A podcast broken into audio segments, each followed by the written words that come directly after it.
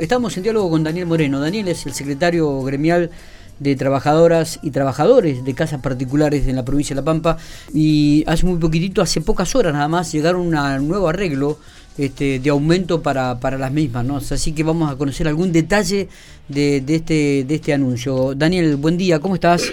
Buen día, bueno, gracias Miguel por la comunicación y sí, es como está igual decís, el día de ayer pudimos cerrar paritaria después de cuatro días largos, este, en la cual, digamos, no nos poníamos de acuerdo, no, no llegamos y obviamente terminamos con una cuestión de disconformidad eh, por parte de nuestro gremio, en la cual no aceptamos, no aceptamos, digamos, en este caso la, el porcentaje, digamos, que quieren imponer mediante el Ministerio de Trabajo y la parte, digamos, empleadora.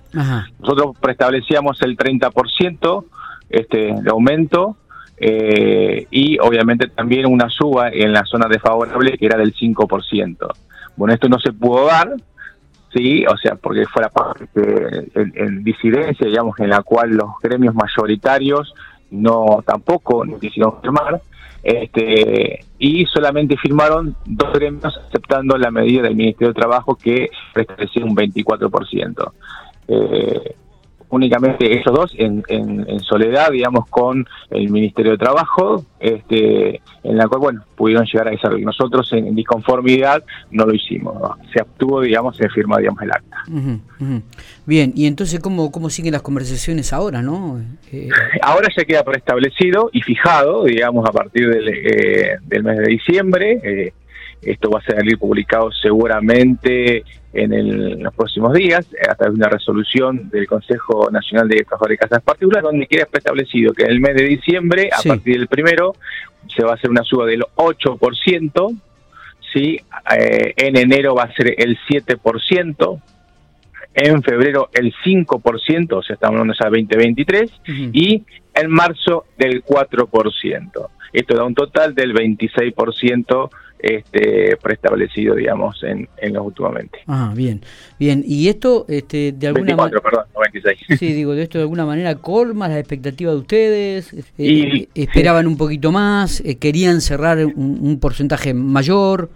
Sinceramente, Miguel, no, no colma la expectativa porque realmente nosotros, como te ah, un 30, un 30% más el 5% es lo que estamos solicitando. Y bueno, esto nos obviamente no, no se dio, bueno, queda la cláusula de revisión de vuelta en marzo, que volveremos a insistir por la diferencia faltante de estos prácticamente seis puntos que pedíamos, eh, más la proyección. Se, te entrecorta un poquito, Daniel, no sé si... Ah, a ver ahora. Ah, ahí, ahí te escucho un poco mejor. No, te decía, digamos, que la idea, digamos, de ahora es este, próximamente en la próxima cláusula de revisión que ya está preestablecido, que va a ser en marzo del 2023.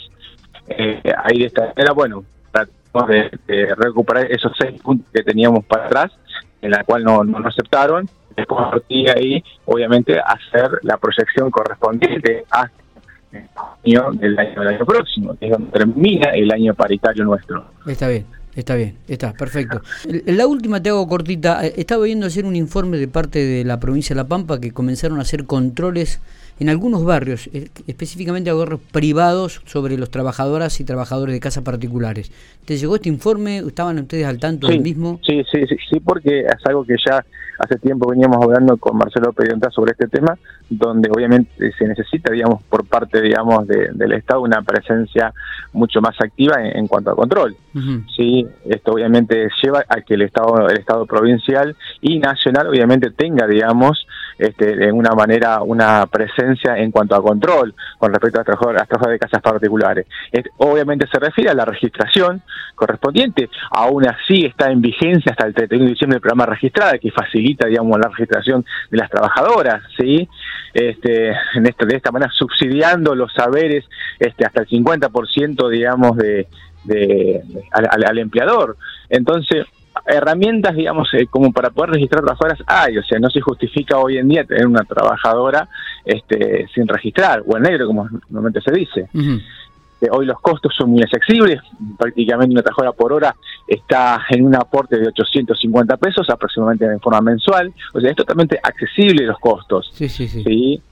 Este, entonces, digamos, lo que se intenta con esto, con esta medida, es tratar de que se haya mucho más control y obviamente se le dé todas las herramientas este, posibles a los empleadores e información como para poder, digamos, registrar a su trabajadora. Está perfecto. Digo, ¿cómo se, ha, ¿Cómo se ha visibilizado esta temática de los trabajadores y trabajadores de casas particulares en este último tiempo?